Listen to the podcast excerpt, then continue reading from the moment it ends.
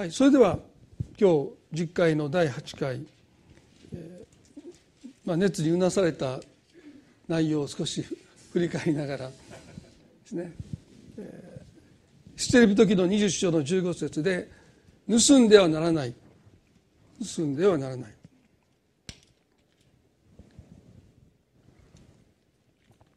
この第8回は前回もお話ししましたけど殺してはならないという第7回あるいは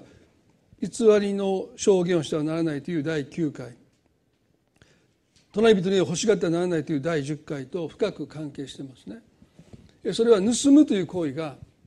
まあ、いろんな形を変えて人の命を奪うということにもつながるし偽りの証言人の評価を下げるということにもつながります。そして貪欲まあ隣人に欲しがってはならないというその欲しがるという言葉は、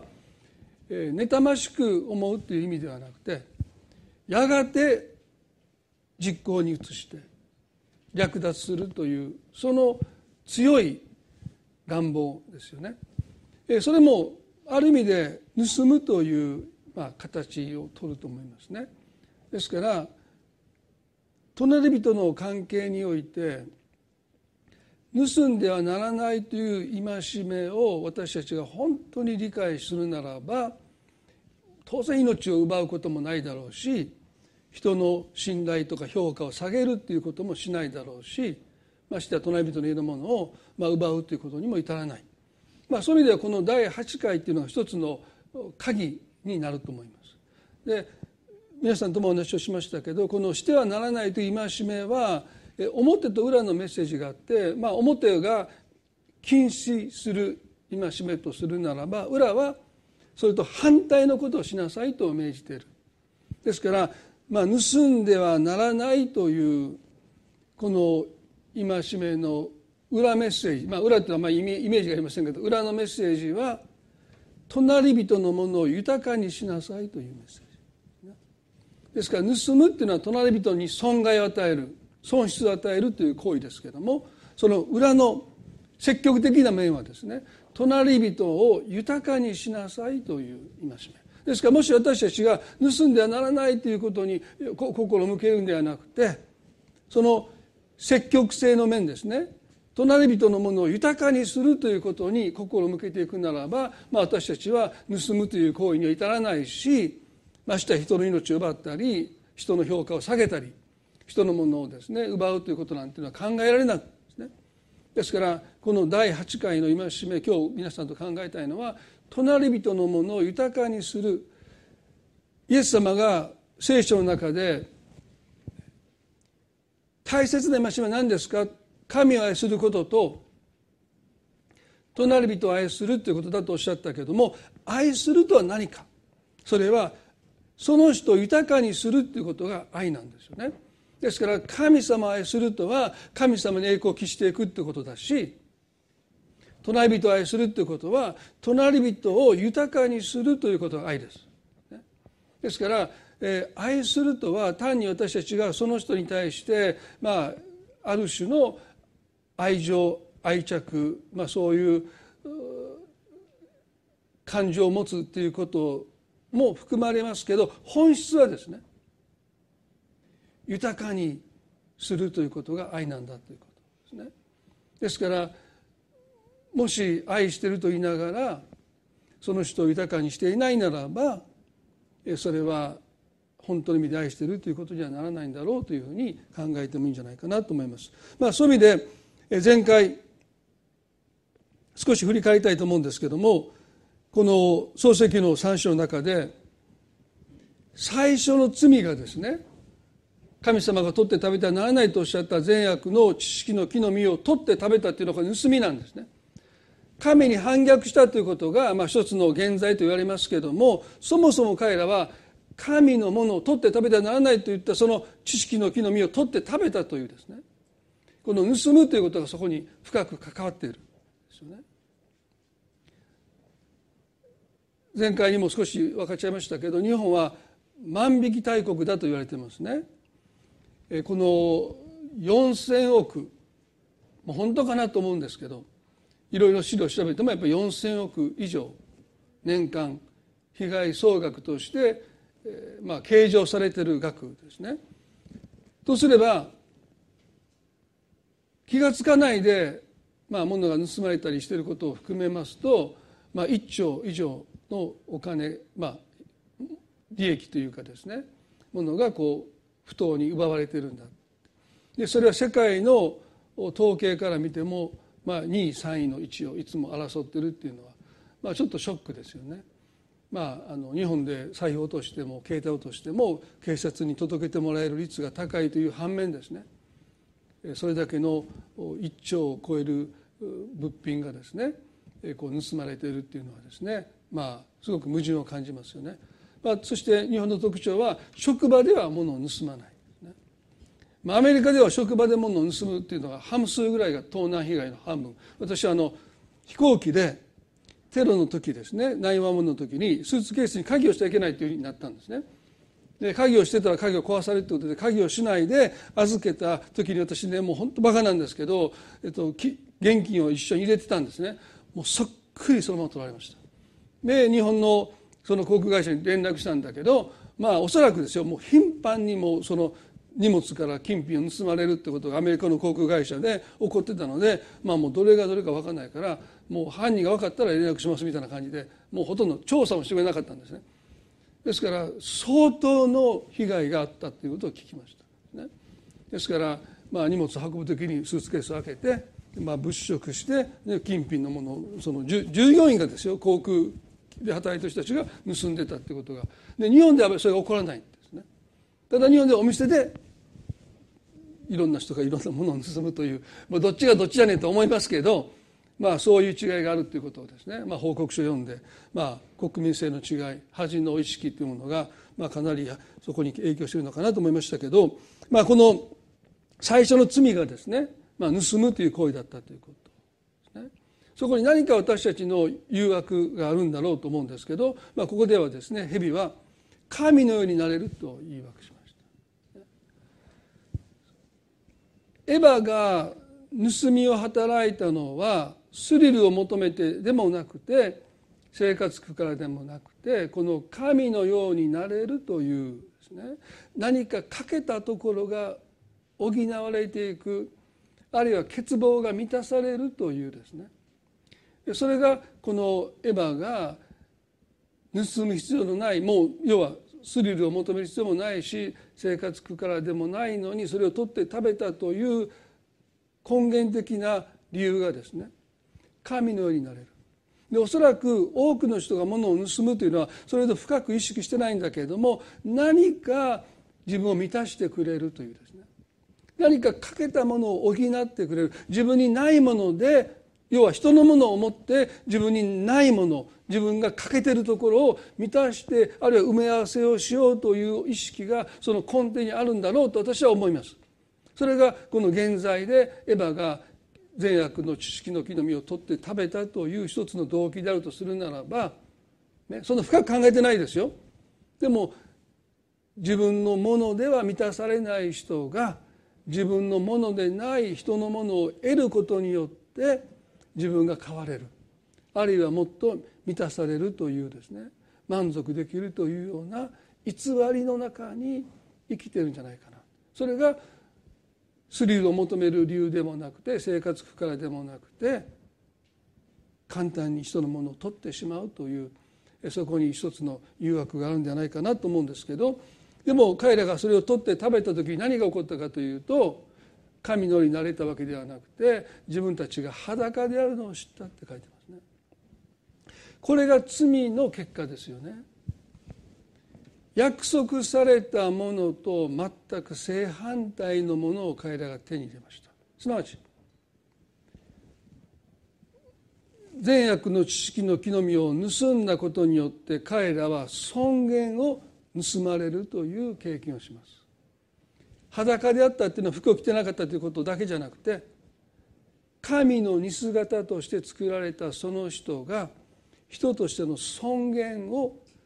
盗むという罪の行為によって盗まれるというですね。何とも矛盾してますよね。神のようになれると思って盗んだのに結局はその行為によって自分たちの尊厳が盗まれて奪われて失ってしまって自分たちを見て彼らは一軸の葉でそれを隠したすなわち自分の存在を恥じたということですよね。まあ、そのことはあのザーカイの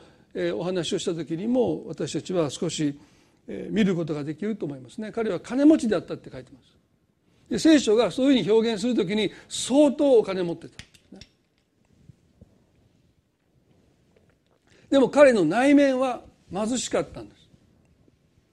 お金さえ手に入れば彼は自分を愛せると思った。でも彼は、ね、お金を不当に得れば得るほど尊厳を奪われてそして自分のことが愛せなくなっていくというジレンマの中にいたわけですよね。そしておそらくイエス様がこのエリコの町に来てくださった時にもうこのザーカイという人はある意味でもうこのジレンマの極限にいたと思います。手に入れる限りの財を手にしたけども同時に彼は自分をますます愛せなくなって自分のことを恥じていた。でも彼にはもうそういうことしかできなかったですから不当に利益を得ることによって自分をもっと愛せるようになるんじゃないかと、ね、もがいてきたでもますます愛せなくなっていく自分がいてもう彼は喧嘩を覚えてたもしかしたらもう彼は死にたいと思ってたのかもしれない。でその時にイエス様がエリコの町に来てくださった時に彼はその方を一目見ようと桑の木に登ったと書いてますよね、まあ、それは私たちが思うところの枝が細くて高い木ではなくて、まあ、もっとずんぐりむっくりのようなもうこう低くて枝が太くてですね。ですから時々この高いところからザーカイがイエス様を見下ろしているような絵がありますけどそんな高い木じゃなかったですね、まあ、脚立に乗ったぐらい、まあ、ちょっとした木に乗って、まあ、イエス様の姿を見た。でその時にイエス様がその木の下を通った時に「ザーカイ私はあなたの家に泊まることにしている」とおっしゃった、まあ、この言葉ですね「I must stay your house」「must」とおっしゃった、ね。まあ、ギリシャ語の言葉も同じなんですね。それは「私はあなたを必要としている」とおっしゃった。これはザーカイの人生を変えましたよね。誰からも必要とされてない。お前なんかいない方がましだって、ね、ローマ帝国の犬だし。手下だし。ローマ帝国をバックに不当な利益を上げて財を築いたこのザーカイを人々は憎んでいたんですけどイエス様はザーカイに「私はあなたを必要としている」とおっしゃった。そのイエス様の言葉をザーカイが聞いた時に彼の満たされなかったその心はですね神様が私を必要としてくださっているというこのイエスの言葉「I must stay your house」あなたの家に泊まらなきゃならないんだ。神様が私を必要としてくださっているというこの事実にザーカイの心は満たされてきますよね。皆さんね神様は同じことを私たちにも語っていてくださいます私はあなたを必要としているんだ人の存在価値は何を成し遂げたとか何を手に入れたかではなくて神様が私を必要としてくださっているんだというこの事実です。神様は今日私たち一人一人に同じことを語っていてくださったと思うんですね。私はあなたを必要としてるんだ。それが私たちが存在している価値を決定します。それはザーカイの人生を変えました。彼はね、ルカの19の8で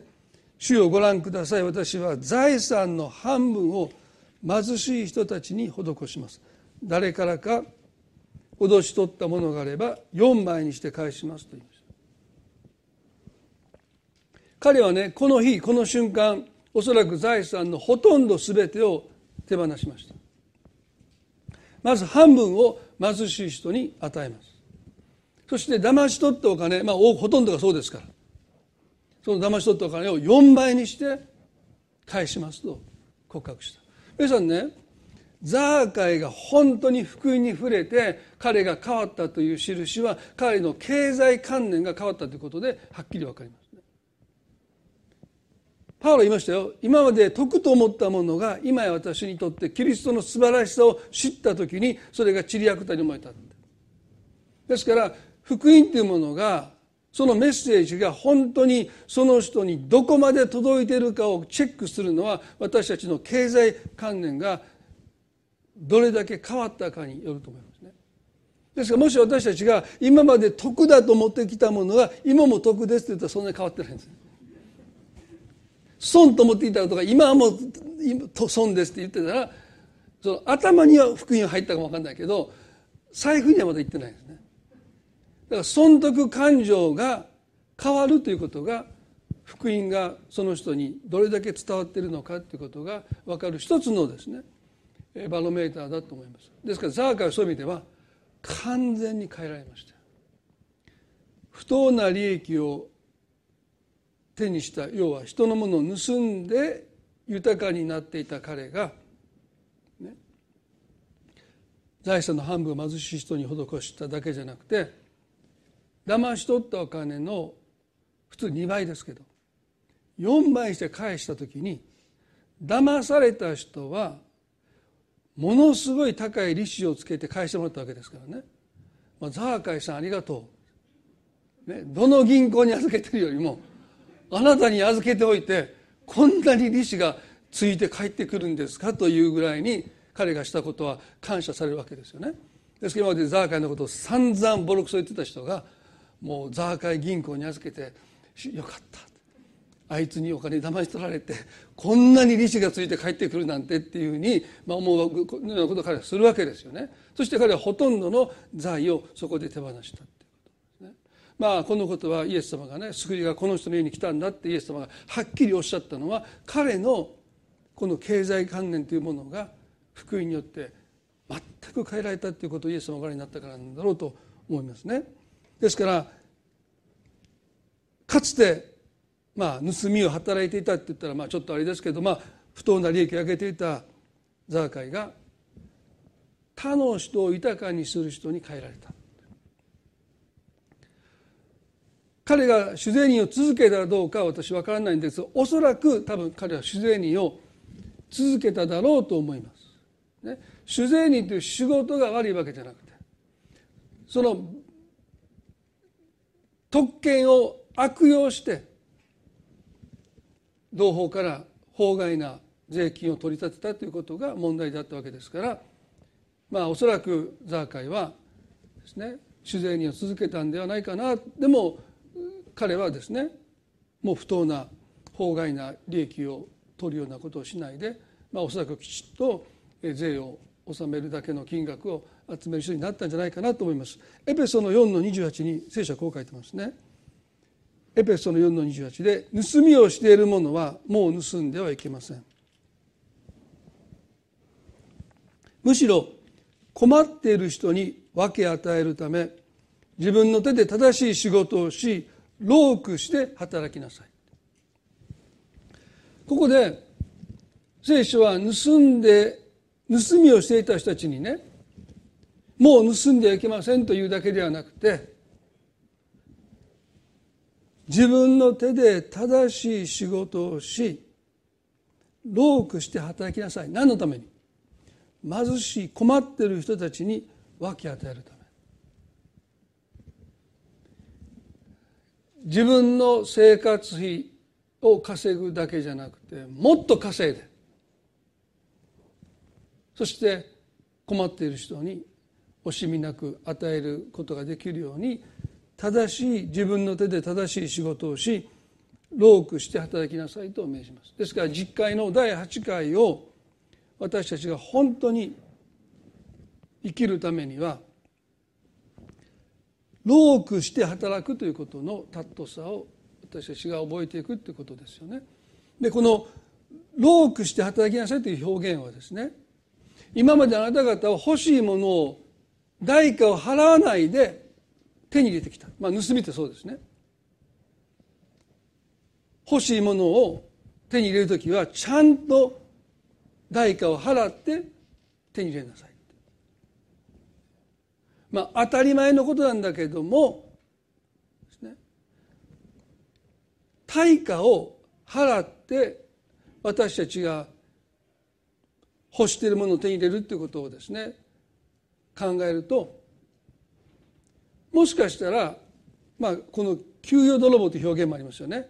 まあ、お給料もらってるけどちゃんと仕事をしない。でもその人の中では泥棒呼ばわりされたらカチンときますよね。でもある種正当な対価を払わないっていうのはですねこれは盗みをすることに等しいんだっていうことを聖書は教えます。ですからこの第8回を生きるっていうことは私たちが手にするものに対してちゃんとそれに見合う対価をちゃんと払ってるのかなということをですね時に私たちは考えないといけない。例えば信頼もそうですね。本当は信頼なんてね皆さんねそんな簡単に手に入らないんですよ。やることをちゃんとコツコツコツ積み上げていかないと人から信頼なんかされないんだけどある人は簡単に、ね、してもいないことをしたかのように偽って信頼を手に入れることもあります。それも盗みなんですよね。ですから人から信頼されたいなと思うならばその信頼に値する対価をちゃんと払うということコツコツコツコツ信頼に値されることを積み上げていくということをしないで簡単に信頼を手に入れようという尊敬を手に入れようということもできるかもしれない。ですから私たちは有形無形に問わずに欲したものをちゃんと対価を払って手に入れてるのかなということを時々考えるということがこの第8の戒めをクリスチャンが生きる上でいや私何も物を盗んでませんっていうことで終わるんではなくてだから非常にこれはね私たちの心を探る言葉なんだろうと思うんですね。まあ前にも皆さん言いましたけど時々ねその牧師まあ私のことをすごく評価してる人がいるんですね。それは僕ね苦手ですね。そういう人にはまず自己開示しますよね。いやもうまあ、WTP でもいろいろ言ってて一つあのあの長期派の集会で献金箱集められたら財布の中カバンの中に財布を探してるふりをして献金箱が向こう行くの待ってますという話をした時にねそんなこと僕で言った人今まで一人もいませんって言われてまあそれで一回下げるんですね。等身大に。いやもうあの献金は大切ですよ。でもいろんな正解があってあ皆さん主に捧げていきましょう。捧げますけど毎回の正解で言われたらねいやもうそれちょっと多すぎやと思ってあれどあれあれ財布で、ね、その人がさーっと言ってで時々あ車に忘れたんちゃうかなっていう駐車場の方を見るというのもあテクニックとしてあるんですけどね。あれ車に財布みたいなことをしながらこうちょっとこうスルーする時があるんです。でそれラジオで言ってしまいましたからね。もう何ちゅう牧師やっていう、まあ、タイトル通りのえまあ、自己解除したんですけど、まあ、あれ言って僕すごい楽になりましたね。もうええ格好したであれあれ最低ラインですからね牧師としてもう。何ちゅう牧師だっていうところを、まあ、ラジオで言ってしまって録音もされてますからね。そうなるともうもうあの日以来もういい格好しなくていいわけですねでそれはねあのまあななんかやっぱりねちゃんとした対価を払って尊敬されるとか信頼されるっていうことが正当であってねやっぱりそうじゃなくて過大な評価っていうのはやっぱりその人の中にやっぱり良い影響を与えませんよね。それに味を占めちゃうとフェイスブックとかとかでね例えばねこうアピールするような写真をねなんか載せてしまう誘惑に変われるかもしれない分かりませんけどねでも聖書が労苦して働きなさいって私たちに言う時にこれはちゃんと私対価を払ってこれを得たのかなってことを絶えずね、まあ、私たちはこう自問していくっていうことがすごくやっぱ大切なんだろうと思うんですね。あのもう一つこのタラントのお話をですねマタイの25章の中で私がいつも教えられたことは米国のタルボットセミナリーという、まあ、有名な進学校のゲイリー・マッキントッシュという教授がですね日本に来日した時にまあキリスト教の出版社から依頼されてインタビューをしたんです、ね、日本の牧師に何か先生おっしゃることありませんかって言ったら彼がまたの25章のタレントの例えをですね、えー、開いてくださって神様の目に喜ばれる忠実さっていうのが何かでそのことを彼が話してくださいました。まあ、皆さんよくご存知だと思いますけどもこのマタイの25章の14節からありますけども主人が5タラント2タラント1タラントを預けます5タラント2タラント預かったしもべはそれを元手に商売をしてさらに5タラント2タラント儲けましたよね。主人が帰ってきた時に彼らはそのことを報告しますと主人はこう言いました。25章の21節で「よくやった良い忠実なしもべだ。あなたはわずかなものに忠実だったから私はあなたにたくさんのものを任せよう。主人の喜びを共に喜んでくれと言いました。よくやった良い忠実なしもべだと言いました。でここで言う忠実さはね何をもってこの2人のしもべは評価されたかと言いますと、まあ、5タラント預かって5タラント儲けた。2タラント預かって2タラント儲けたということではなくて時々ねこの時をこのこういう質問するんですね。もし彼らが商売をしてお金を失ったらどうなのか。彼らは悪いしもべになるのか、まあ、そうじゃないですね。主人がどこを見てるかというと人のお金ですからね。主人のお金ですから。それを豊かにしようとする心をこの二人のしもべは持っていたということです。自分のお金を増やそうとする人はたくさんいますけれども人のお金を増やす主人のお金を増やそうと少なくてもこの5タラント2タラントを預かったしもべは商売に成功しようが失敗しようが関係なく少なくとも彼らはその主人のお金を増やそうとしたという事実です。そのことを見てこの主人はですね良い忠実なしもべだと言いました。そしてゲイリー・マッキントッシュは私にこう言ったんですね。多くの牧師は神様から託された仕事を忠実に行うことが忠実さだと考えています。毎週の説教を欠かさずに毎週するとか目標集会するとか、まあ、いろんなことを神様から託された仕事をきちっとすることが忠実だっていうふうに思っています。そうじゃない。それをいかに豊かにするのかっていうことに心砕くということが忠実なんだでそれは失敗する成功する関係ない、少しでも豊かにしたいという思いを持って心砕いていくということが忠実ということなんです。ですから単に真面目に言われたことをしているだけじゃない。あなたはそれを豊かにしようとしましたかと問われる。いや言われたことをちゃんとしましたというだけじゃない。それを豊かにしようとしましたかということが問われているんだと、まあ、彼は言いました、まあ、私それにすごくねあの感銘を受けましたね。本当にそうだと思いました。それはこの一タラントを預けたしもべに対する主人の非難の言葉からも私たちは知ることができますね。この一タラント預かったしもべはそれを土に埋めてしまいました。ね。そして主人が帰っている時に彼はこう言いました。24節でところが一タラントを預かっていた者は来ていた。ご主人様あなたはまかないところから刈り取り散らさないところから集めるひどい方だと分かっていました。私は怖くなり出て行ってあなたの一タラントを地の中に隠しておきました。さあどうぞこれがあなたのものですと言いました。ここで彼は主人が搾取する方だっていうふうに非難しました。そして怖くなったのでその一タラントを土に隠していた。さあどうぞこれがあなたのものですとそれを差し出したわけですよね。でこの「さあどうぞこれがあなたのものです」という彼の言葉には私は増やしはしませんでしたけど減らしもしなかったという一つの自負があります、ね、豊かにはできなかったけどあなたのお金を私は失わなかった一年たりとも失わなかった。さあどうぞこれがあなたのものですと彼はそのお金をそっくりそのまま主人に返します。ですから悪びれた様子もないんですね。豊かにしなかったけども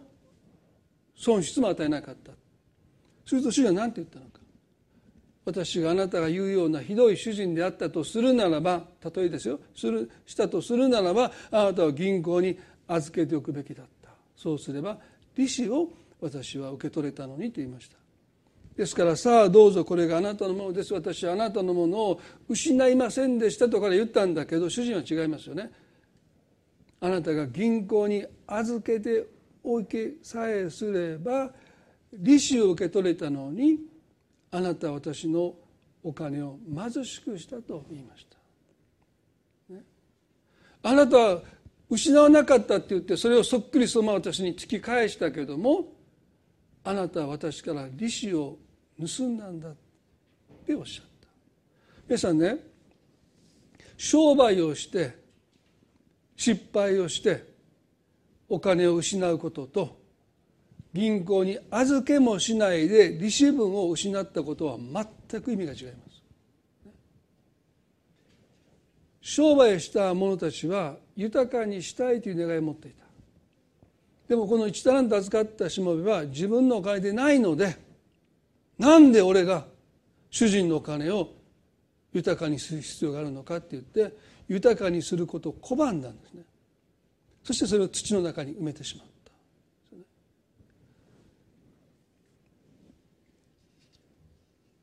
25章の21節で主人は5タラント2タラントのしもべにこう言いました。よくやった。良い忠実なしもべだ。あなたはわずかなものに忠実だったからと言いました。このわずかなものに忠実というのはね主人のお金を少しでも豊かにしたいというその願いを彼らの中に主人が見て自分と同じ心をしもべが持っていることを喜んで主人の喜びを共に喜んでくれと言いました。何が嬉しかったのか。それはこの主人の心をしもべたちが持っていたこと。これ以上の喜びがありません。ですから神様が何を私たちの中に見て喜ばれるかというと他者のものを豊かにしたいという願いを私たちが持つ時に神様の心は喜びで満たされます。もし私たちがどのようにしたら神様に喜んでもらえるのか。それは他の人のものを豊かにしたいという願いを持って心を砕く時に神様は喜びで満たされるんですね。それは第二コリントの8の9でこのようにパウロは言いました。第二コリントの8の9ですね。あなた方は私たちの主イエス・キリストの恵みを知っています。すなわち主は富んでおられたのにあなた方のために貧しくなられました。それはあなた方がキリストの貧しさによって富むものとなるためですとあります。ここでねコリントの教会に向かってあなた方はキリストの恵みを知っています。キリストの恵みとは何でしょうか。それは主は富んでおられたのにあなた方のために貧しくなられました。それはあなた方がキリストの貧しさによって富むものとなるためですと。あります皆さんねザーカイの目にこのことが起こりましたよね。彼はお金持ちでした。でも彼の心は貧しかった。自分を愛せなかった。自分を弾いてました。これほど人の心を貧しくすることはないでしょ。人からどんなに尊敬されようがどんなに評価されようが自分で自分を恥じてる。自分を憎んでる。そのザーカイのところにイエスが来てくださった。今日あなたの家に泊まることになっていると言ってイエスはザーカイの家に行かれます。ルカの19章の7節にこう書いてますよ。これを見て皆はあの方は罪人のところに行って客となられたと言ってつぶやいたと書いてます。これを見て皆はすなわちイエスを歓迎したエリコの人たちはあの方は罪人のところに行って客となられたと言ってつぶやいた。これは一つフレーズなんですね。エリコの町の人々はイエス様の良い評判を聞いて集まってきました。で福音を伝えるという、まあ、伝道する時においてですねご自身の良い評判を聞きつけたエリコの町の人たちがこぞって集まってきたっていうのはこれはイエス様にとって福音を語る上でもうこの上なく好条件です。ね、ある牧師にすごい悪い評判が立ってねその人が説教するっていうのはやっぱり非常に困難ですよ。いやあの人は素晴らしい先生だ。素晴らしい。それで人が集まってきて語りやすいわけですけどイエス様だってもう良い評判を聞きつけてエリコの町の人が集まってきてるわけでしょ？でその良い評判をみすみす投げ捨ててこんなふうには言われ方をするんです。あの方は罪人のところにいて客となれた。彼は何て言ったかというとね結局イエス様が欲したのは金だったって言われた。あの方はいろんなこと言ってるけど所詮金に目がくらんでザーカイの家に行かれたんだって人々は言うんですよ。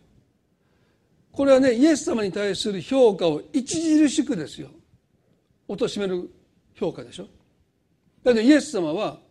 ザーカイのお金なんかに関心がないしこの方はお金によって動かされることもないし愛によってのみこの地に来てくださって十字架で死のうとされているイエス様なのに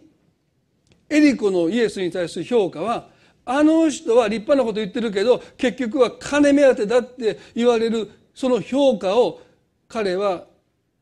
得てまでしてザーカイの客になれたってことです。すなわち自分を愛せないでいるザーカイを富む人自分のことを神が愛されるように愛する人にするためにイエスはまさに貧しくなってくださった。言われのない批判中傷罵声を身に負うてくださってああ所詮あの人は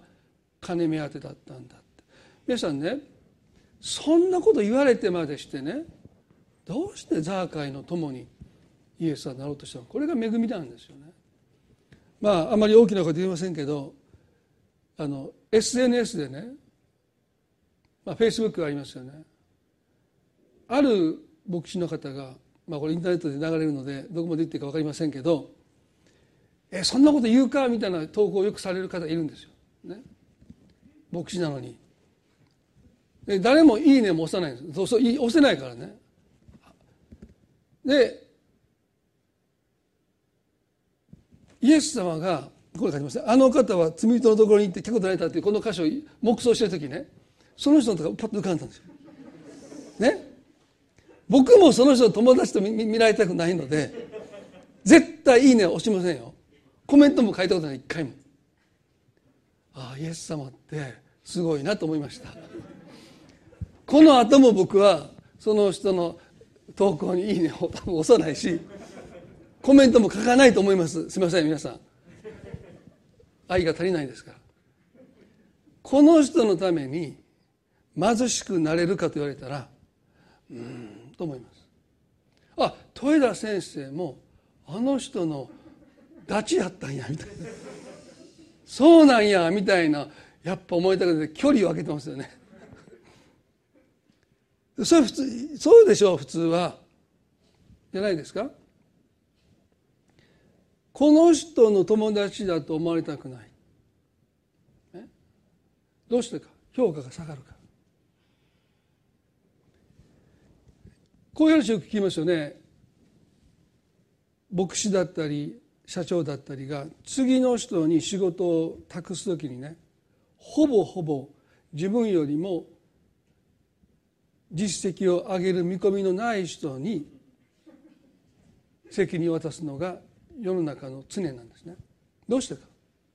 やっぱりあの先生がいなきゃこの教会は回らない。あの社長がいなきゃこの会社はダメになる。っていうことをずっと言ってほしいから自分よりも実績を上げないだろうという後継者を選ぶっていうんですよ。こんな馬鹿げたことないと思うけどそうなんです。調査的にはそうなんです。自分をはるかに超えていくような人を後継者にはしない。皆さんニューライフの次の牧師のことを考えてくださいね。誰を誰を選ぶのか、ジェリーさんが私にこう言ったんです僕のメンターがね。忘れられないですよ、ね、彼がこう言いました。僕が牧師を選ぶのは私をはるかに超えていくと見込まれる人を私の後継者にしますって言ったんですよ。ということはね教会の人が私のことをすぐに忘れてしまうぐらいの後継者を私を選ぶんだ。彼がね600人の教会を牧会してた時に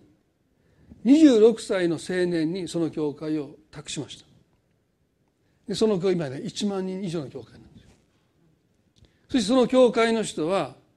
ジェリーさんのことなんて評価してますよね。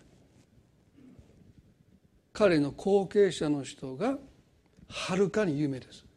アメリカでもそうです。ジェリーさんの名前なんて知ってるの僕ぐらいです。まあそんなことないですけど。そんなたくさん知りません。ね。でも彼の後継者は有名です。みんな知ってます。で彼は言いました僕にね。それでいいんだって。皆さんねイエス様の究極はですよ。第二コリントの5章の21ですね。第二コリントの5章の21神は罪を知らない方を私たちのために罪とされました。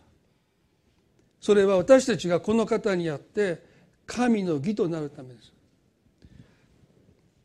罪を知らない方イエス・キリストが罪となってかさったっていうのはねこれ以上神がご自身を貧しくする究極極限がですね神が罪になるってことなんですよ。皆さんこれね私たちはどんなに考えても多分理解できない。罪を知らない神の御子が罪そのものとなってくださったというこの貧しさは私たちはね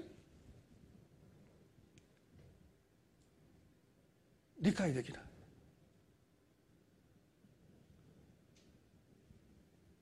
自分が犯してもいない罪のために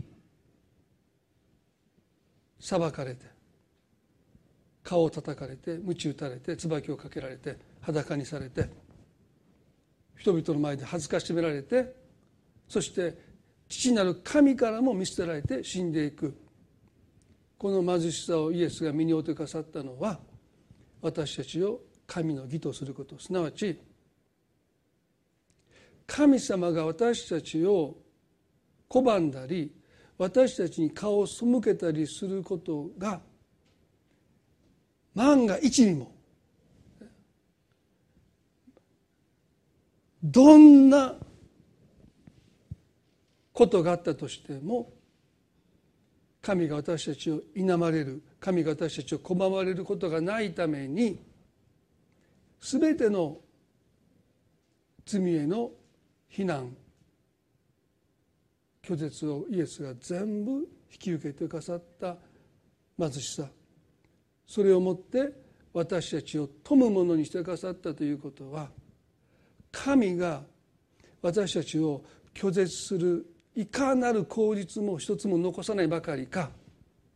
神が私たちを祝福せずにおれないその理由を私たちに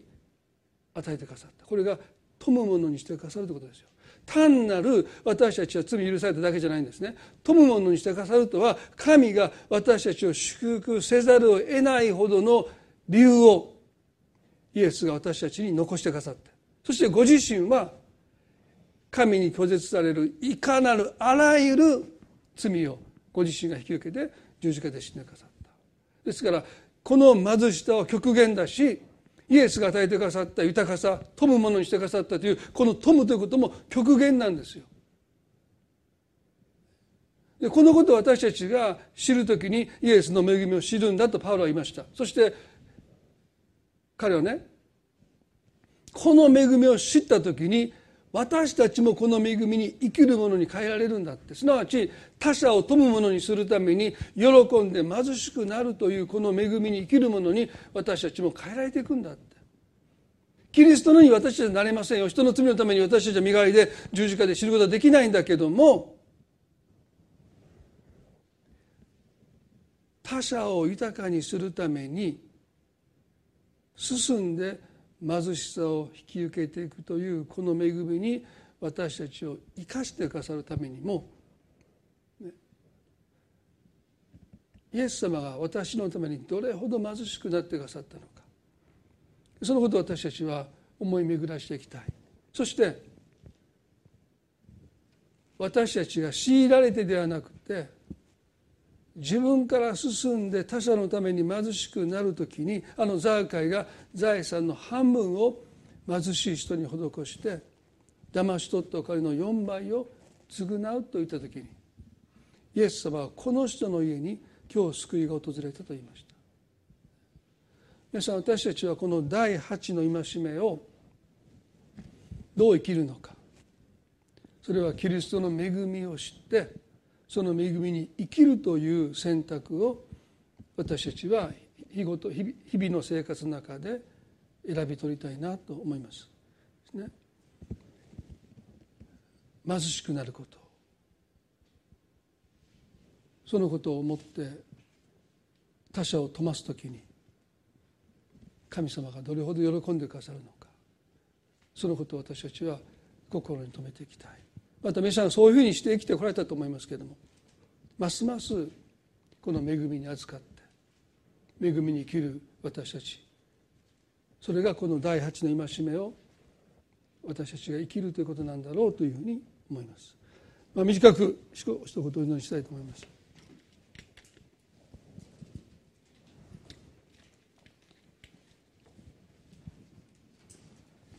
恵み深い私たちの天の地の神様。私たちはあなたの恵みをいただきました。罪のないお方が私が犯したすべての罪をご自身が犯したと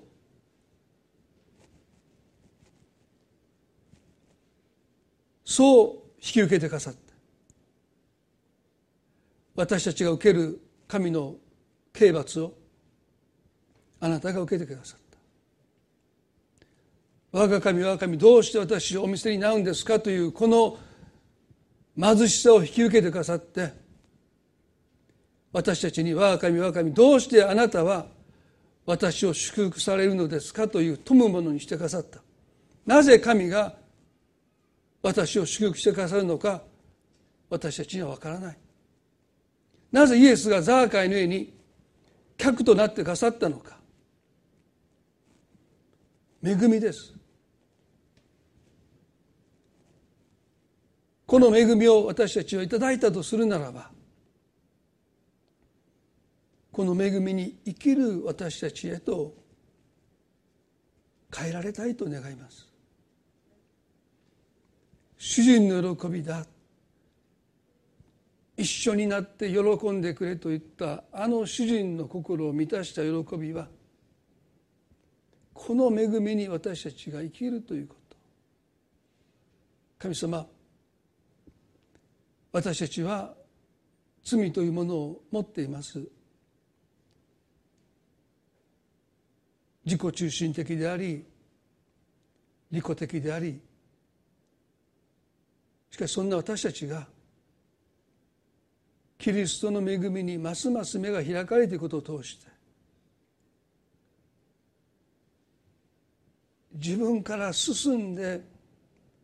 貧しくなる時に神様はどれほど喜んでくださることでしょうか。そうやって生きてきたと思います。しかし今朝もう一度私たちはそのことを心に留めたいと思います。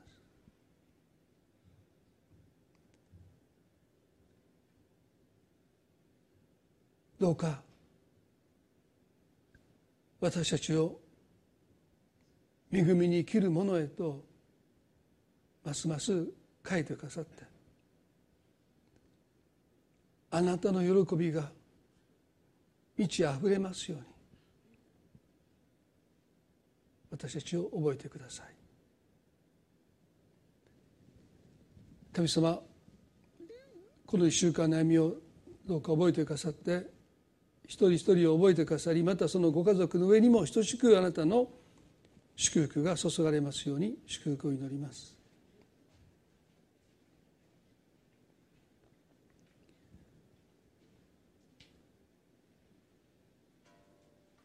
愛する私たちの主イエス・キリストの皆によってこの祈りを見舞いにお捧げいたします。アーメンそれではご一緒に賛美を捧げたいと思います。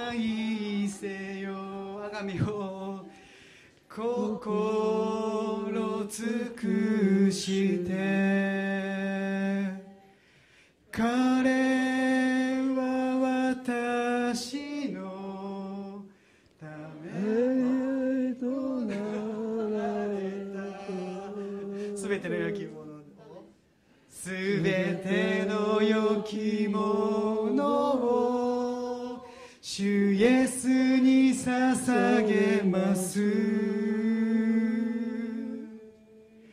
すべての良きもので主イエスをあがめます。イエスを愛せよ。イエスを愛せよ。心尽くして。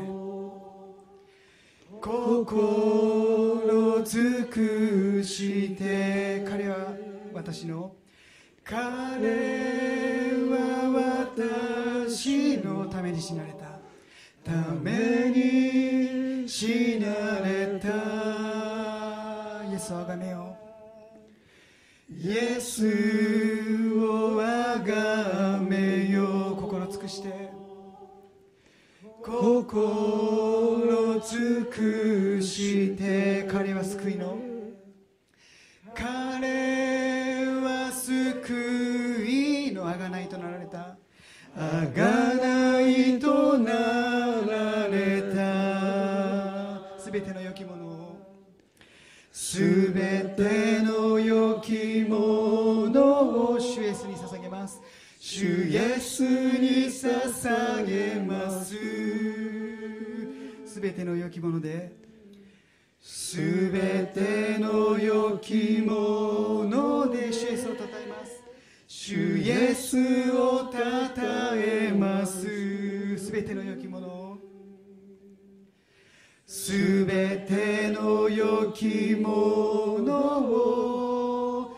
主イエスに捧げます。すべての良きものですべての良きもので主イエスをたたえます。主イエスをたたえます。